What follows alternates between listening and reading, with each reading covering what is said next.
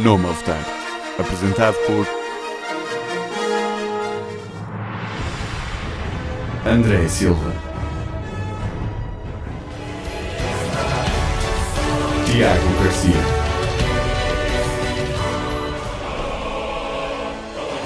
e Ricardo Leirós. Na Engenharia Roma.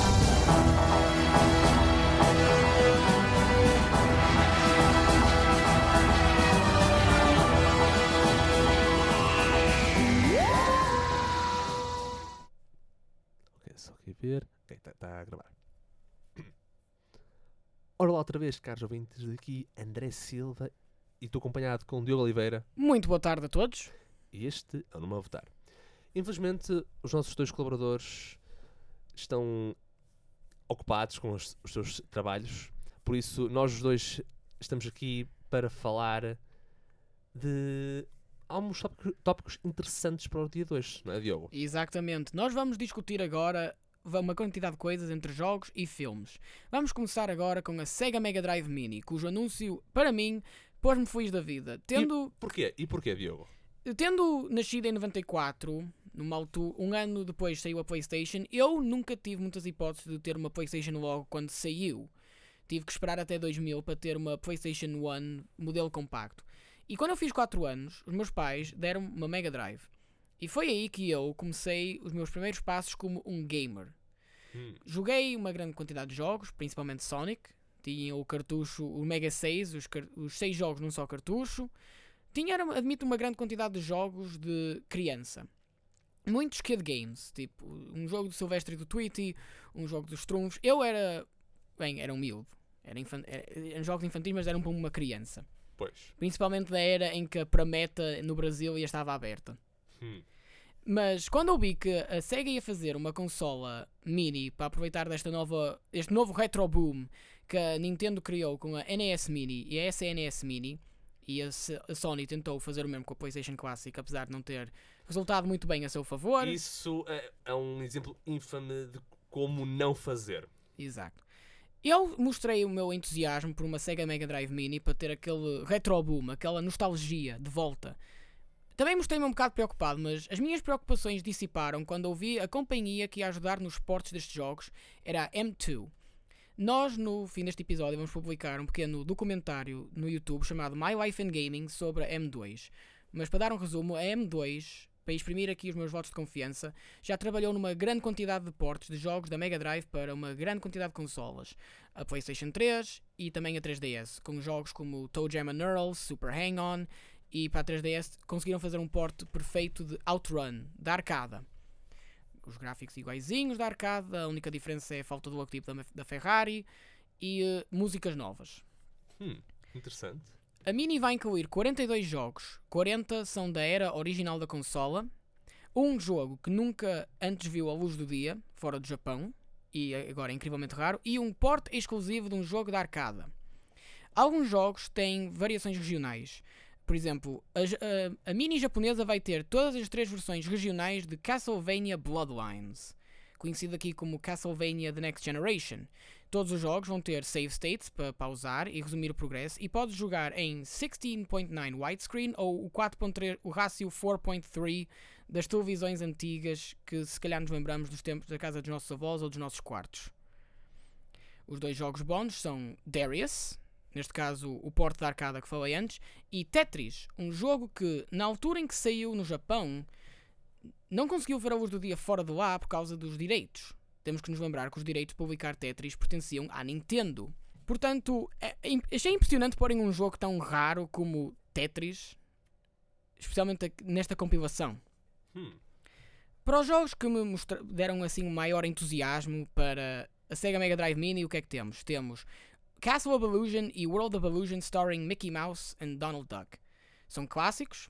Eu pessoalmente admito que já joguei estes jogos em emulador, são muito divertidos.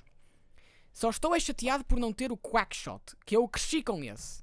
E está no mesmo pantheon que estes jogos eh, clássicos da Disney, juntamente com outros jogos como o jogo do Rei Leão ou o jogo do Aladdin, Hum, que ok. por causa de copyright e o facto que as companhias que trabalharam nesses jogos acho que não têm os source codes, vamos ter que dispensar desta co- coletânea. claro, o anúncio de Castlevania também foi entusiasmante. Não estava à espera que a Konami dissesse, ok, vamos fazer uma coisa simpática, vamos afastar-nos dos pachinko, vamos pôr aqui um jogo clássico. juntamente com Contra Hard Corps, mais conhecido aqui como Probotector. Também temos Earthworm Jim. Isso é interessante, por acaso. Eu eh, admito que não tenho muita ligação com os jogos. Tenho a certeza que a série animada dava na TVI. Do Earthworm Jim. Muito eu lembro... provavelmente, eu não me recordo, mas eu tenho a impressão que acho que houve uma altura em que deu. Pois, eu tenho a certeza absoluta que deu na, na TVI. E pelo que eu vi, os portos para o PC na Steam são muito fraquinhos. Especialmente quando consideramos que os portos para PC não têm os bónus, os níveis extra que a versão da Mega Drive oferece. Foi por isso que a versão da Mega Drive foi em muitos aspectos superior à da Super Nintendo. Níveis extra, gráfico, eh, movimentos mais fluidos, animação mais fluida. Especialmente quando consideramos que isto também foi trabalhado por membros da Virgin, que pelo que eu vi, foi membros da Virgin que também trabalharam com o jogo do Aladdin. Ah, ok. Mas, lá, mas isso também tiveram a ajuda da Disney. Tiveram Ok. a trabalhar com os animadores. Temos Ghouls and Ghosts, outro clássico da Capcom. Eternal Champions, a resposta da SEGA ao Mortal Kombat, Ok. sem as Fatalities. Temos Mo- Mega Man The Wily Wars. Porquê é que eu estou a mencionar este jogo? Porque, tirando o Japão e a Europa, este jogo nunca saiu na América a não ser via o Sega Channel. O Sega Channel seria tipo a PlayStation Store do seu tempo. Hum, Tinhas que instalar um modem na tua Mega Drive e os miúdos podiam usufruir de demos, jogos exclusivos e os pais pagavam a conta de 18 dólares. Foi a única forma aí que saíram jogos como Mega Man The Wily Wars, Pulseman, um dos primeiros jogos da Game Freak, os criadores de Pokémon, e também Golden Axe 3, que para sair aqui na Europa temos que esperar até o Sega Mega Drive Collection. Estes são os jogos que mais me entusiasmaram, para ser sincero. O único jogo que eu não estou muito satisfeito pela sua inclusão é Virtua Fighter 2. E porquê que não estás satisfeito com É, isso? é um downgrade geral do- da versão da Sega Saturn. Quer dizer, eu, eu sei muito bem que a Sega Mega Drive é 16-bit e a Sega Saturn é um sistema superior. Todos nós sabemos isso.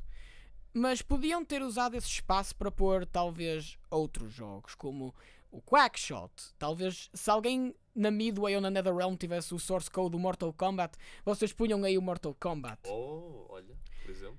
Isso aí são exemplos de jogos que eu podia ter visto numa Sega Mega Drive Mini hipotética. Além que a versão japonesa vai ter uma Shell Sega Mega CD, uma Sega 32X, um cartucho do Sonic e Knuckles para fazeres a tua torre. What? Tu fazes uma. Antigamente, quando as pessoas tinham tipo estes itens todos, tinhas uma Sega Mega CD em miniatura, a tua Sega Mega CD, tinhas a 32X, punhas um cartucho do Sonic e Knuckles, depois punhas um cartucho do Sonic 1. Tinhas uma torre. Uau. Eu achei isso hilariante, é uma pena. Agora, a ideia de uma Sega Mega CD Mini, não estou a ver a acontecer, para ser muito sincero. Há muitos dos jogos da Sega Mega CD já foram relançados. Sonic CD, podes comprar na Steam, é uma versão muito melhor, e na PlayStation 3. Night Trap, se tu gostas de, desses cheese classics, esse clássico de culto da Sega Mega CD, podes comprar na Steam, podes comprar na, na PlayStation 4, na Xbox, na, na tua Nintendo Switch. E também podes comprar Double Switch que saiu o ano passado pelo mesmo estúdio, Screaming Villains. E eh, o único jogo que eu vejo aqui a porém, se for- houvesse uma Sega Mega CD Mini, era Snatcher, o clássico do Hideo Kojima. O problema é que, como o Kojima saiu da Konami, não estou a ver isso acontecer. E uma Sega 30 Mega 32X Mini, muito menos. Há jogos bons, mas são poucos. Ok, ok. Isso é uma boa lista que está aí. Yeah, eu adoro esta lista, tirando talvez este. Um ou outro. Um, um ou outro jogo que eu achei Pois. que não valesse muito a pena. Mas eu acredito que isto vai vender eh, que nem pãezinhos quentes. Especialmente para muitas pessoas como eu que cresceram com a Mega Drive. Quer tenham 30 anos, quer tenham 20 e poucos. Acho que muita gente vai comprar isto. Isso é bom, isso é bom. Transitando para o nosso próximo tópico, o que é que nós estamos a seguir? Temos a Capcom Home Arcade. A Capcom surpreendeu-me ao querer entrar nisto do o retro boom das consolas em miniatura, anunciando um, um- dois arcade sticks juntos, com o logotipo da Capcom e uma lista de 16 clássicos da Capcom. E vou dizer desde já que a Capcom, na minha opinião, acertou num equilíbrio entre pôr jogos que nunca saíram do Japão ou da América e jogos que já jogamos talvez mil e umas vezes em outras coleções. Clássicos, dirias? Diria clássicos, sim. Hum. Os Por exemplo, temos jogos como 1944 The Loop Master. Nunca saiu fora do Japão e da América. É uma série clássica. O beat 'em up Alien vs Predator, que eu já joguei no, no Fightcade, adorei, é divertidíssimo. Armored Warriors, que tecnicamente isto é o seu segundo porte. O primeiro porte foi no Capcom Beat 'em Up Bundle. Podes comprar na Steam, PlayStation 4, Xbox, Switch. Tem uma grande quantidade de jogos. Este e o Battle Circuit foram pessoalmente os meus favoritos. Capcom Sports Club, um jogo de desporto de 1997. Também nunca saiu fora do Japão ou da América ou da Europa. Captain Commando, um dos clássicos. O jogo de luta Cyberbots Full Metal Madness, um clássico da Capcom que aqui só saiu nas arcadas. Nunca teve o porte para a Sega Saturn ou para a PlayStation. Hum, curioso. Eh, muitas vezes os tipo, jogos de luta da Capcom para a Sega Saturn ficavam no Japão. Por causa da mania de quererem mostrar que a Sega Saturn conseguia concorrer com a PlayStation em termos de 3D. O que toda a Ah. gente sabe não era muito boa a fazer. Pois. Temos Darkstalkers, o primeiro Darkstalkers. Se o Tiago estivesse aqui, ele estaria se calhar a mandar vir. Oh, porque é que não puseram o Darkstalkers 3? Eu até concordaria com ele, Mas. por- mas eu também gosto de que eles tenham incluído o primeiro. Echo Fighters já teve portes, já saiu nas arcadas, teve portes para a PlayStation 2, Play- Xbox. Final Fight já teve em mil e uma coleções da, da, da Capcom. Eu ainda me lembro de- desse jogo. Esse já. De certeza que não estás a confundir com Streets of Rage, pois não? Hum... É que ah. Fi- Final Fight nunca esteve na Sega Mega Drive. Teve no Pois, Sega... é, é esse. Estava estar a pensar nisso. É, são parecidos, são, são beat 'em ups. Yeah, mas- mas... Mas, mas são diferentes. Sim, o Final Fight só teve um porte para o Sega Mega CD nos anos 90 e depois é que começou a aparecer nas coleções mais recentes. Temos Ghouls and Ghosts, outro clássico, lixado em termos de dificuldade. Acho que toda a gente já jogou um bocadinho de Ghosts and Goblins, já devem ter jogado a sequela. Gigawing, um shoot 'em up que também só saiu para a Dreamcast aqui na Europa. Outro clássico, já não vê a luz do dia há muito tempo. O jogo de luta Mega Man The Power Battle também me surpreendeu. Uh, acho que só teve mesmo aqui lançamentos nas arcadas. Nunca ouvi nada sobre home ports. Pro Gear, outro shoot 'em up. Outro clássico da, da companhia Cave, que tem um jogo muito raro para para a DS. Uh, Street Fighter 2 Hyper Fighting, que toda a gente já jogou mil e uma vezes um Street Fighter 2. Podem ter jogado o Champion Edition, podem ter jogado o Hyper Fighting. Acho que toda a gente já tocou neste pelo menos uma vez ou duas na vida. Depois temos Strider, outro clássico das arcadas. Toda a gente gosta de um bocadinho de Strider. E Super Puzzle Fighter 2 Turbo, que também já recebeu a sua quantia de portes. No entanto, aquilo que eu acho que vai impedir isto de vender um bocadinho é o preço. É 230 euros. Hum, Porque isto é. Eu acho que a Capcom atingiu este certo equilíbrio entre os jogos muito raros, que já não têm. já não vêm à luz do dia há anos, e estes clássicos. Eles atingiram um equilíbrio. O preço é o que eu acho que vai impedir. A Mega Drive Mini, só para esclarecer, custou 80 euros. Em comparação com. Pois. Com estes 230. Eu ainda estou disposto a acreditar que isto vai vender de uma forma ou de outra. Ah, vai, vai vender. Eu, a cena que, que, eu- acredito que vai acontecer é que passado, eu vou dizer, algumas semanas, talvez um mês, à volta disso, o preço vai começar a, a, a descer um bocado. Aos pouquinhos. Isto não é como a, a PlayStation Classic que foi de 90, 100 euros, depois para 60 euros e agora por 30 euros tu podes comprar uma. Pois, pá, é, Além que eh, eu acredito que a Capcom vai fazer um bom trabalho a emular estes jogos. Vamos ser sinceros. Uhum. Porque a emulação nestas coisas é importante. é verdade, é verdade. E aí temos. E pessoalmente eu estou muito entusiasmado. Não vou, gast vou gastar 80 euros felizmente para uma Mega Drive Mini, mas não me estou a ver a. Se calhar daqui a uns anos comprar uma Capcom É, é- Arcade. ainda não, mas talvez no futuro, Com o tempo. com o tempo. Ok. Bem, com isso, depois de fa- falarmos nestas duas ah, con- consolas, nós já, já temos as bases definidas para falarmos do nosso tópico principal para o dia 2, que é. Ah, não? Wait, espera, por acaso o Diogo ah, apontou-me aqui uma coisa. De facto, falta uma, uma, uma cena. Sim, anunciaram em maio, na convenção americana Momocon, pelo próprio Suda51, um dos meus developer, um dos, um dos meus realizadores de jogos favoritos, e a sua companhia Grasshopper Manufacture, que o jogo Travis Strikes Again No More Heroes vai ter um porte para P- o PC e para a PlayStation 4. Hum. Considerando que o jogo original veio para a Switch e agora to- todos os DLCs já foram lançados via Season Pass. Eu admito que eu fiquei feliz com a revelação porque, em termos de história, Travis Strikes Again é um jogo muito interessante. Celebra o Suda tanto como um autor, como celebra os outros vários jogos na que foram feitos pela Grasshopper Manufacture. E também tem uma colaboração com vários jogos indie na forma de shirts que tu podes comprar. Eh, em termos de gameplay, admito, é um bocadinho repetitivo. Se estás a jogar com um amigo, tu vais divertir-te o máximo possível com o jogo. Mas jogar sozinho é Ou um seja- bocadinho secante. Porque estás a faz- Hum. eh, essencialmente estás a fazer a mesma coisa na maioria dos vários níveis que este jogo tem. Ou seja, isto é um, daquele- é um daqueles jogos que as mecânicas são muito simples, Sim, muito repetitivas, por isso convém que tenhas alguém só para te poder não é, estar a jogar Sim. com. exatamente. Ok, ok. Eu continuo a defender o jogo. Acho que a história é excelente. A música demorou-me um bocado a habituar, mas começou a crescer. Começou, comecei a. It started to grow on me, assim por assim dizer. Primeiro estranha-se, depois entranha-se. Foi exato. E além que a história do jogo depois vai ter ligações ao No More Heroes 3. Que vamos Que- falar já a seguir. Seguimos a falar disso já a seguir. Sete anos passaram depois dos eventos do segundo jogo. Travis Touchdown tem estado a viver no Texas, numa caravana. Ah, não, Iso- não, não fazes spoiler ainda. Não, isto é a história do Travis Strikes Again. Mas, é? mas vamos guardar isso para quando nós falarmos re- realmente isso no próximo tópico. Primeiro eu tenho que ver se o jogo funciona no meu PC, porra. O meu PC é uma porcaria. Por amor de Deus, funciona. Sacrifices must be made. Por favor. Bem. É Unreal Engine, mas não deve pedir muito. Vamos, há uma maneira para descobrir, não é? Comprar. Yep.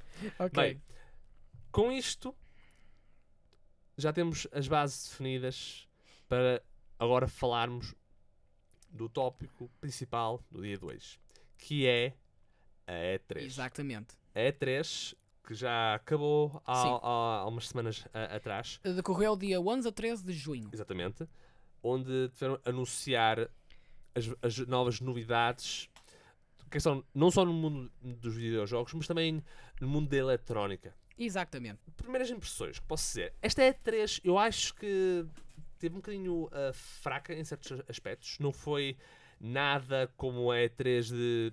Do ano passado. yeah, Quer nem, dizer, nem, é- nem a, ou, ou- outras de anos anteriores. A ausência da Sony, acho que para muitas pessoas afetou a E3 Sim, deste ano. sim, Isto é a sim. primeira vez que a Sony faz estas coisas, ausentar-se uma E3 por completo. O Pá. que achei, até eu achei estranho, mas eu tinha expectativas para ver o que é que as outras companhias iam anunciar para além, mostrar que a não precisamos da Sony aqui, nós conseguimos fazer o mesmo que eles. E houve algumas que de facto conseguiram mostrar algumas coisas muito fixe. Deram verdadeiros golpes knockout, vou dizer desde já. Oh, yeah, E a Nintendo foi tipo A- overkill. A Nintendo foi aquele soco de um titã. As- eh, foi tipo o King Kong a bater num ser humano. E ele vai a voar. Eu penso mais que é aquela cena de Wait, espera, o que estás a fazer? O meu amor, Shinderu. Nani?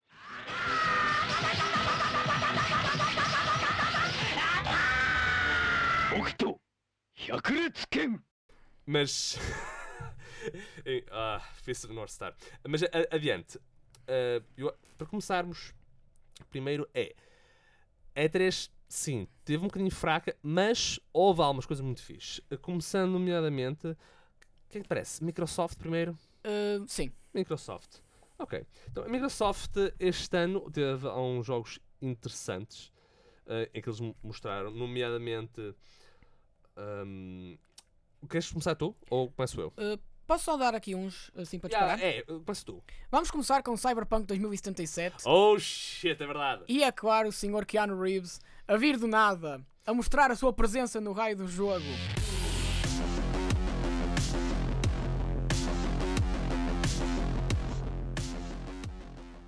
Quem é que esperava que o Keanu Reeves fosse aparecer nisto, muito menos participar no Cyberpunk? Eu por acaso, eu estava. Eu, naquele, nesse dia, eu estava tipo um bocado fora. Eu na- nas redes sociais vou a ver.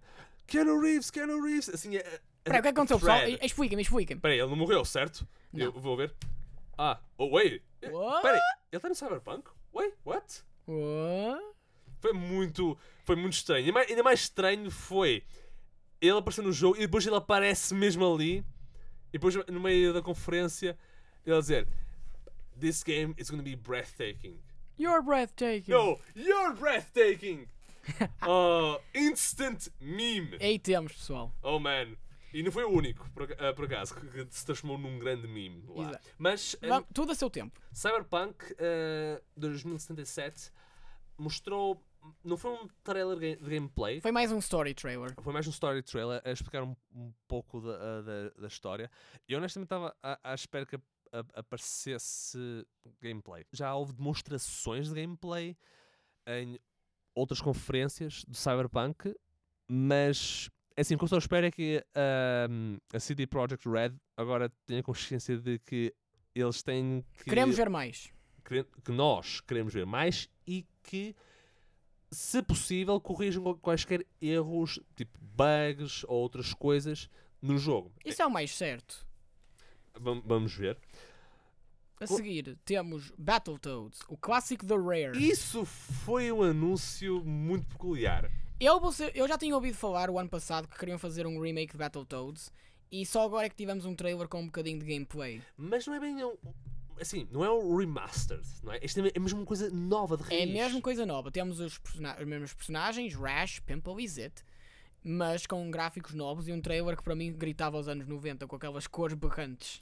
E não foi só apenas gráficos. eh, Notava-se claramente que a animação em si estava muito. Era diferente. Era, estava Eu, diferente. eu acho que isto é. Eles disseram que isto era tudo desenhado à mão, portanto, isto para mim é a forma deles concorrerem com o Cuphead que estranhamente esteve ausente este ano. Não ouvimos Hum. nada ainda do DLC The Delicious Last Course. Sim. Isto falando de uma pessoa que já passou o jogo, base. Ah, Ainda jogo é- não- ainda o não jogo, joguei- o jogo é fixe. Já agora, o jogo é, é muito fixe. Ainda não joguei jogar. em Expert. Porque o Expert um bocado da cabeça. Eu, in time. Tudo assim, eh, treino, treino. Depois temos Psychonauts 2. É verdade. Como uma pessoa que tem assim um conhecimento ligeiro dos jogos da Double Fine, admito que só joguei foi Psychonauts, já joguei Grim Fandango, já joguei... ainda estou a jogar Full Throttle, que eles trabalharam nos remasters. Fiquei muito feliz por anunciarem uma sequela para o Psychonauts, porque eu lembro-me quando era miúdo ver os vídeos nas demos da PlayStation 2 e pensar, isto deve ser fixe. Infelizmente já passou o meu tempo, não arranjei o jogo na PlayStation 2 como queria, Ac- acabei por comprar na Steam. Mas diverti-me bastante. É. É. um platformer bastante interessante. Gosto das várias capacidades que o protagonista Raz tem. Eu- quero ver o que é que vão fazer com esta sequela. Acho que daqui a mais um, mais um ano já devemos ter eh, gameplay a sério. Ah, por causa, e falando em ga- gameplay, ah, houve um jogo que eu gostaria que mostrassem gameplay, mas que honestamente o hype foi grande. Que foi Elden Ring.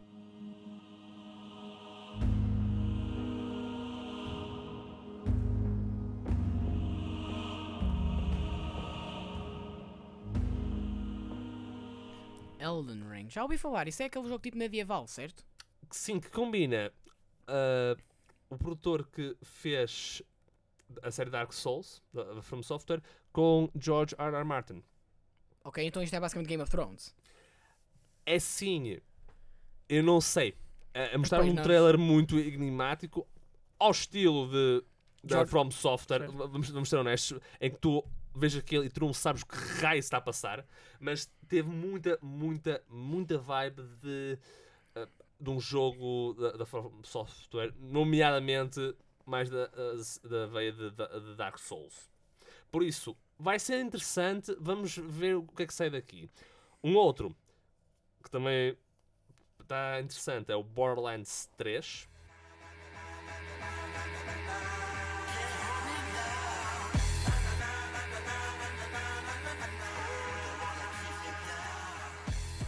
Toda a gente está entusiasmada por isso. Já acho que já não tem que, não tem que dar hipérbolas aqui nenhumas, como toda a gente quer, quer mesmo comprar o Borderlands 3 o segundo que sair.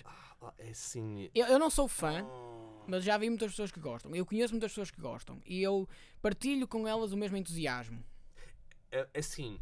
é- não é uma questão dos gráficos, porque os gráficos Não, não, não. São, são os mesmos. Não, isso, isso eu falo por, por, por experiência própria, porque já- eu já joguei Borderlands. E o, o que eu apenas espero é que a história seja boa. Claro, isso é, o, É- o é- básico. é e a gameplay seja decente, não é mesmo? A gameplay, a gameplay, no que toca a gameplay, eu acho que não vai haver muita mudança. No entanto, o que eu espero é que, é que eles pá, façam assim uma história fixe. É, é só isso que eu, que eu quero.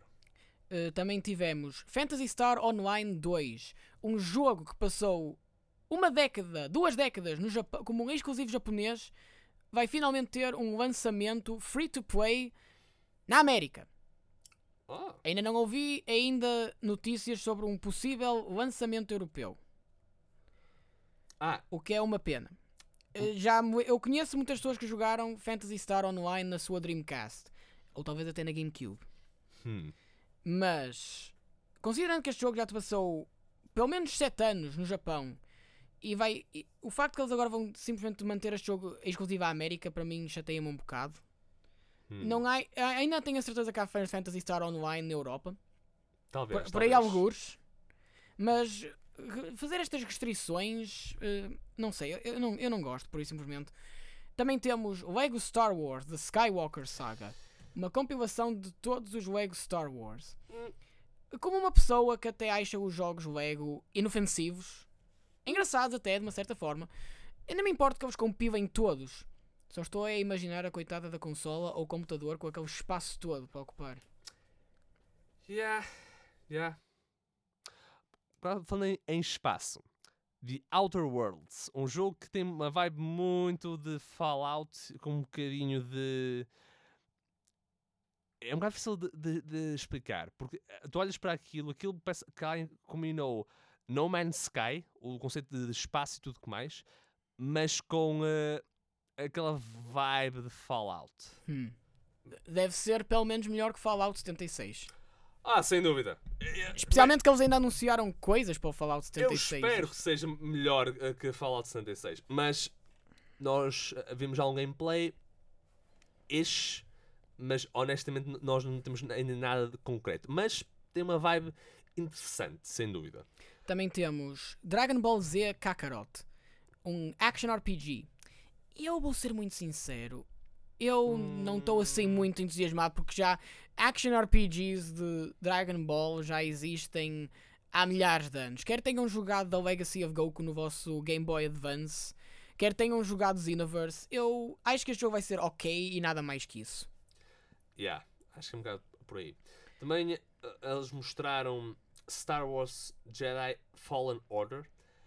Vai ser tipo Knights of the Old Republic ou nem por isso? Ah, não, não, nada a ver. E honestamente, como é pela EA, Vamos esperar microtransações nisto? O meu favorito. yeah. Pelo menos é, é a vibe que estou a ter esse jogo. Desde que não seja o Battlefront 2, acho que eles safam-se. Quer dizer, o Battlefront 2 acho que para mim foi um abuso das carteiras. Oh, yeah. E também foi, foi horrível. Pa- para concluirmos, ora, na conferência da Microsoft, eles também nu- anunciaram que já estão a planear fa- fazer o sucessor da Xbox One. Sim, Com o nome de Project código- Scarlet. Exatamente. Com o nome de código Project Scarlet. Eu admito que não sou. não sigo. Eu sou aquele, aquele tipo que joga muito da Sony, mas não tenho nada contra quem gosta da Nintendo ou quem gosta da Xbox. Eu quero ver o que é que eles vão fazer porque aquilo que eu acho que torna a Xbox diferente é uma lineup um bocadinho. eh. Quando comparamos com, por exemplo, a PlayStation 4 ou a Nintendo que dão, jogo, dão tudo o que têm para ter uma biblioteca interessante, o meu problema com a Xbox é que eu não encontro assim jogos que me interessem. Por isso simplesmente. Mas isso, acho que depende, depende um bocado da pessoa. Mas eu compreendo onde queres chegar. Que é aquela cena de tu podes ter um- uma consola XPTO muito boa, mas se não tiveres uma, uma biblioteca decente, não vale a pena. O único jogo que eu achei interessante da Xbox One foi o Rare Replay, aquele, aquela compilação de jogos da Rare que tinha o Banjo Kazooie, o Conker's Bad Fur Day, o Jet Force Gemini. Esse para mim foi o único jogo que destacou, porque uh, Cuphead eu posso comprar no meu PC, na, minha, na Steam e jogar, e Mas para a é Switch e jogar. Aquele, pois, Eu aí não. É esse o único jogo que para mim interessou, porque eu gosto de jogos da Rare, tendo Ok. jogado um emulador. Mas aí temos. Aí temos. A- Além que a Microsoft compra estúdios de um ator ter direito, mas metade das vezes não fazem nada. Eles compraram a Rare, o que é que fizeram para a Xbox que não fosse Kinect? Ou um porte do Conker's Bad Fur Day que não foi grande coisa em termos de censura.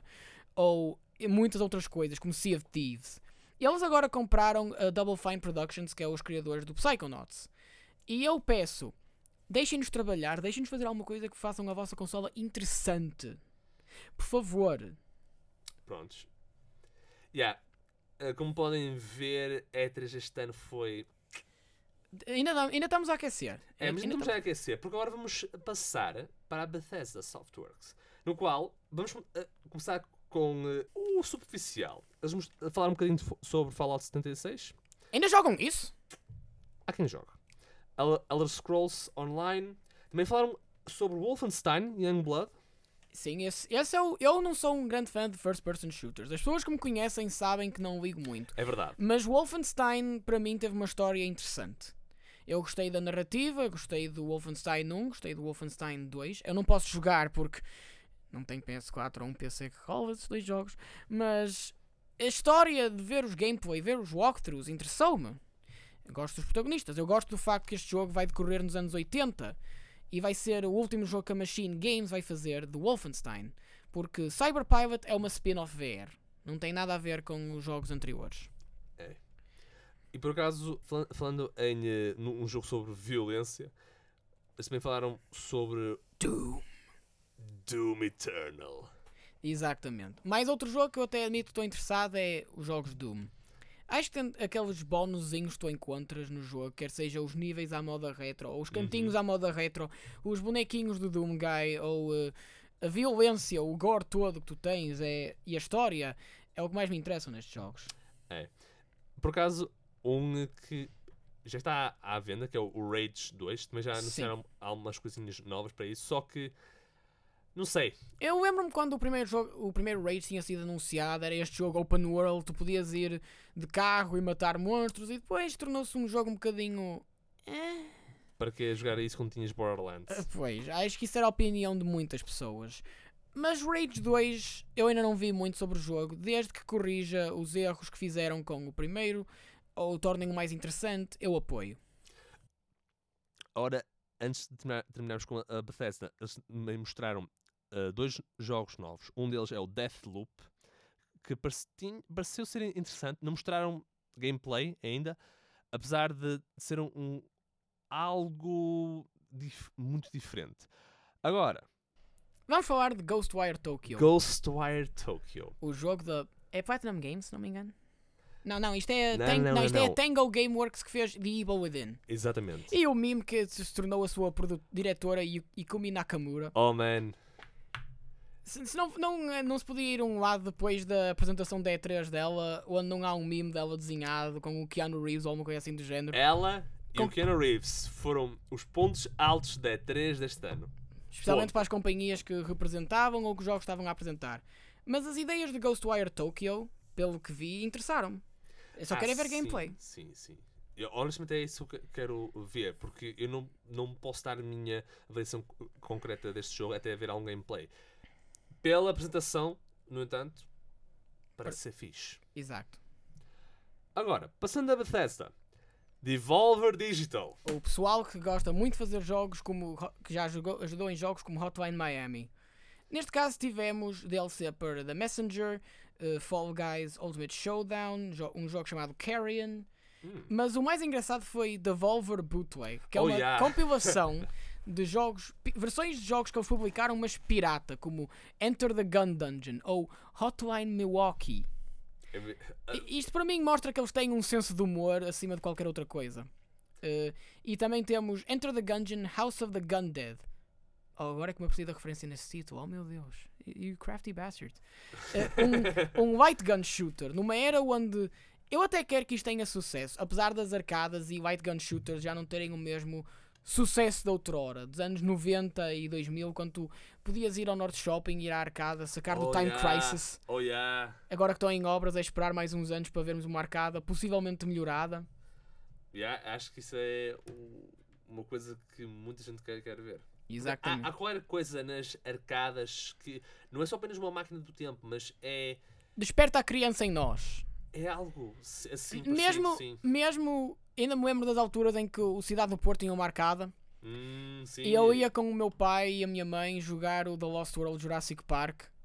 Peraí, Saca- aquele, aquele é aquele hum, onde tu te- tens estás dentro de, um cockpit. tipo, Sim, que- isso é a versão oh, já deluxe. sei, já sei, já sei, já sei qual é. E uh, jogar The Ocean Hunter também tinha um cockpit, uma versão deluxe com um lugar onde me sentava. Não era bom, era um miúdo de 4, 5 anos, mas eu adorava estar ali. Também queria ir às partes para miúdos mais velhos, tinham lá o Tekken e tinha Ah, que ir acompanhado do meu pai. Ah, Ou a minha mãe. eu- eram as outras arcadas que lá tinham. Exato. É. Bons tempos. Good times. Uh, passando para a PC Gaming Show. É verdade. O que é que nó- nós tivemos da, da PC Gaming? Tivemos lá algum- alguns uh, developers, nomeadamente uh, da Epic Games, Ewin, Fellow Traveler, Paradox Interactive, Funcom. Funcom, Re- Relogic, F- uh, Fury, mu- muitos outros. Sim. E de Ok, destaque. André, descarrega. Ok. Vampire. Go.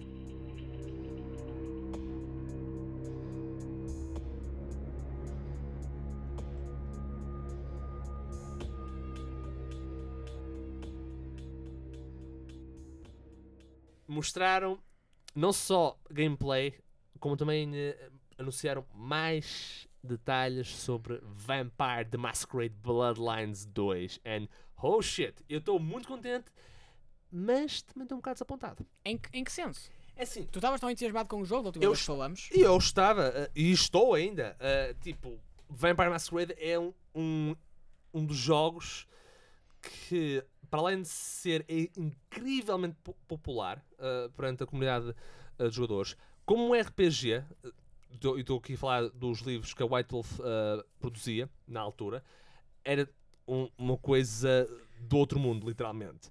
Agora, para Bloodlines 2, eles o que eles fizeram foi mostrar algum gameplay de como é que tu, como vampiro, poderias interagir com o mundo. E depois mostraram também quais são os clãs de vampiros que tu podias jogar logo no início. Eles fizeram assim umas ah, animações muito fixes, ah, tipo a, a- mostrar ah, um bocado o core concept de cada clã. Até agora eles anunciaram que tu podes ser uh, Ventru, Tremere, Nosferatu. não, Ai não, pera, isso é. Falando nisso, sim, eles mostraram basicamente o- os clãs uh, base que tu podias jogar, que era uh, Ventru, Tremere, um, Bruja, uh, Toreador e também os Thin Blood, que neste caso tu próprio começas com, como um Thin Blood. Ou seja, és um vampiro que nem vampiro és. É, és tipo meio vam- tipo um Danfir. Tipo, meio Um, vampiro, meio humano. Não és um vampiro, vampiro, mas também não és humano. A cena é que tu. a- cena é que quando eles anunciaram os, os clãs que tu podias jogar no, no início, não mencionaram os Nosferatu. Eu fiquei um bocado desapontado. Porque os Nosferatu é um clã icónico e base num jogo de va- Vampire.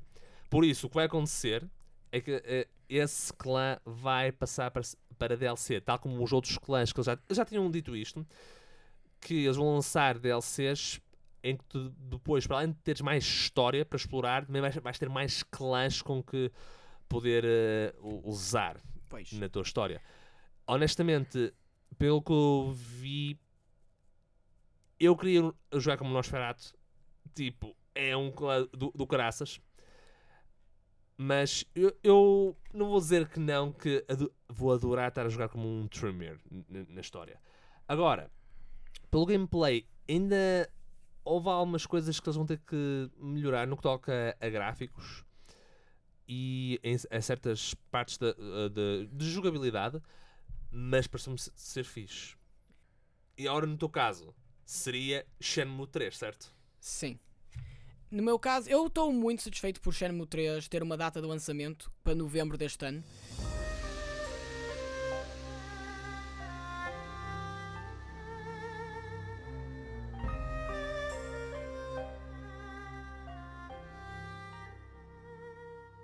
O problema é o facto que vai ser exclusivo da Epic Games. Eu pessoalmente não gosto muito da ideia de companhias a terem ex- vendas exclusivas de certos jogos, especialmente quando consideramos que este jogo também vai requerer Steam para iniciar. Eu estou muito satisfeito por Yu Suzuki conseguir ressuscitar a sua obra-prima dos anos 90 e 2000, que considerando o quanto custou na altura, uma pessoa tinha de comprar pelo menos 30 cópias só para arranjarem o dinheiro que gastaram para desenvolver o jogo. É bom vê-lo de volta, é bom ver. Eh, Apesar de muitas pessoas acharem que Yakuza é melhor que Shenmue, naquilo que tu podes fazer, acho que é um bom. É o regresso do caraças para um, um criador que eu acho que merecia, merecia mais oportunidades. Uhum.